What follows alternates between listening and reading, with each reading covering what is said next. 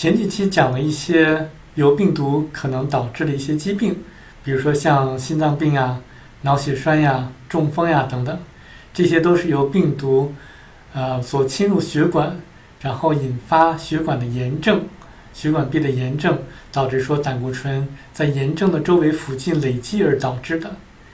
那有了这些知识之后的话，那可能会问说，怎么样才能够抑制这些病毒呢？其实要想抑制病毒还是比较容易的，在超市里面可以买到很多可以抑制病毒的一些食物，其中一个呢就是大蒜。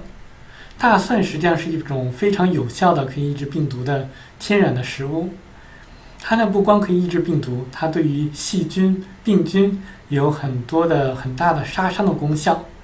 那有些人就问了，就说：“那我肠胃不太好，我吃不了太多的大蒜怎么办呢？”其实很简单，你可以呢就着一些米饭或者一些其他的东西一起吃下去，不见得非得生吞大蒜。其实大蒜对肠胃来讲有很有很好的这个功效。那大家如果要是知道说这个反胃酸呀或者一些肠胃不太好呢，实际上有很多情况下都是由病菌所导致的。那大蒜杀死那些病菌之后的话，那你肠胃的一些问题不也就都好了吗？那其实大蒜来讲，对于拉稀啊，或者对于肠胃不好呢，有很好的这个功效。其实有的时候在黄霉素，呃，黄连素不是黄霉素，黄连素没有功效的时候，有的时候我就用大蒜作为天然的那种防治痢疾的或者闹肚子的啊这个食品或者一种药物。其实它也不算药了，就一些天然的食物。我觉得大蒜是非常有功效的。那除了大蒜之外的话，还有什么呢？那其实我也写在这篇文章里也写了，就是椰子油。大家来看看这个文章里面，椰子油呢，实际上我也给大家在前面的节目里面也介绍了，它有葵酸这个成分。那很多的临床报告都显示说，它对于病毒呢有杀伤的功效。那除了葵酸之外的话，它还有，呃，月桂酸酯。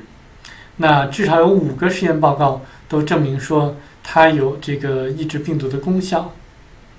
那椰子油呢，在很多的这个超市里面都可以买到。那我这里就不多说了。那除了这个椰子油，还有呃大蒜之外的话，有几种东西大家最好要少吃或者不吃。因为这几种东西，它们都是能够增进病毒繁衍的，或者繁殖的。这些包括什么呢？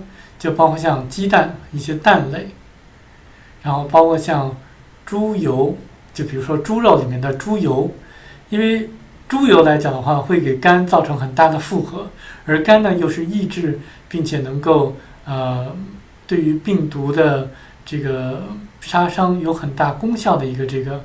或者最主要的一个器官之一，所以如果你要是让肝的负荷太重的话，那自然它也就没有办法去通过自己人体的免疫系统来去抑制病毒了。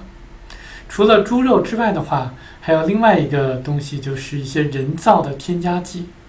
那这些东西来讲的话，对于肝也是有很强的这个呃，就是给肝造成很大的负荷。那除了这些之外，就是牛奶一些奶类。那这些的话也会促进病毒的繁殖的。好，知道了这些之后，大家就应该在饮食方面怎么去注意了吧？谢谢大家。